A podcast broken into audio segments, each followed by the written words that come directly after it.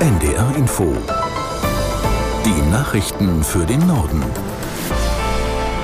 Um 18.29 Uhr mit Martin Wilhelmi. Die Hilfe zur Selbsttötung wird in Deutschland weiterhin nicht gesetzlich geregelt. Im Bundestag fanden beide Gesetzentwürfe zur Neuregelung der Sterbehilfe keine Mehrheit. Aus Berlin Eva Huber.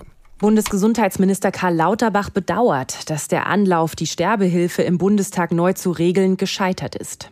Das hinterlasse eine gewisse Rechtsunsicherheit, sagt der SPD-Politiker. Es sei zu diesem Zeitpunkt nicht ganz klar, wie sich die Situation für Ärzte darstelle.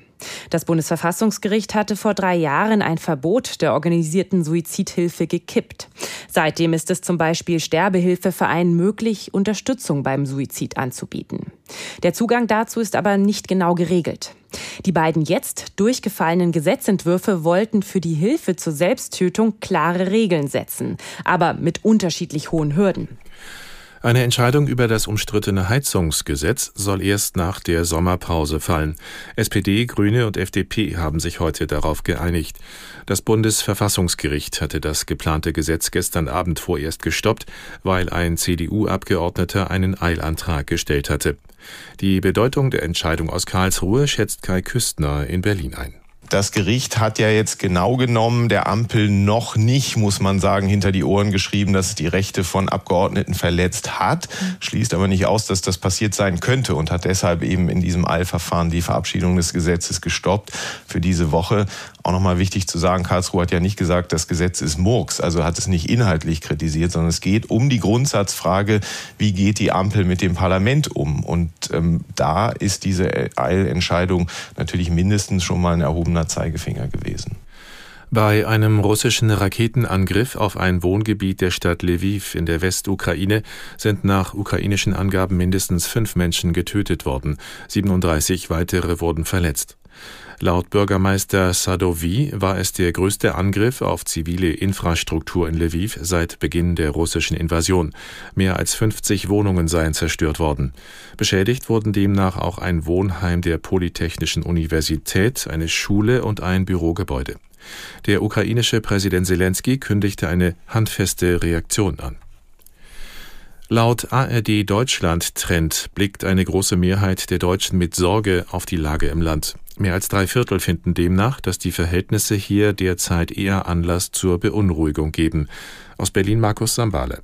Die Menschen geben verschiedene Gründe an, warum sie sich unsicher fühlen. Ein Viertel der Befragten ist beunruhigt, weil die Politik und konkret die Regierung nicht so handelt, wie erhofft. Rund ein Fünftel ist wegen steigender Preise und der Klimapolitik verunsichert.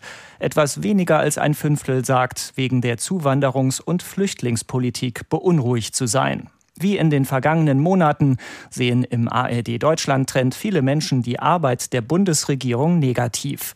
Drei Viertel der Deutschen sind damit nicht zufrieden.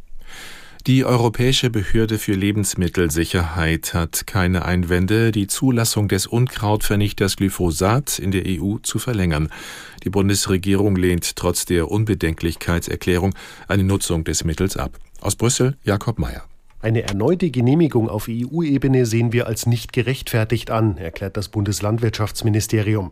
Zur Begründung heißt es, der Unkrautvernichter schädige unzweifelhaft die Vielfalt von Arten und Lebensräumen. Die Ampelkoalition will Glyphosat Ende des Jahres vom Markt nehmen. Bis Mitte Dezember ist die Verwendung in der EU noch zugelassen. Über die weitere Genehmigung entscheidet die EU-Kommission in Absprache mit den Mitgliedstaaten. Grundlage dafür ist die Einschätzung der Europäischen Behörde für Lebensmittelsicherheit EFSA. Bei der Tour de France hat der deutsche Rennstallbohrer Hans Grohe das gelbe Trikot nach nur einem Tag wieder verloren. Kapitän Jai Hindley fiel nach der Pyrenäen-Etappe von Po nach La Rance auf Platz 3 in der Gesamtwertung zurück. Den Etappensieg sicherte sich Topfavorit Tadej Pogacar aus Slowenien.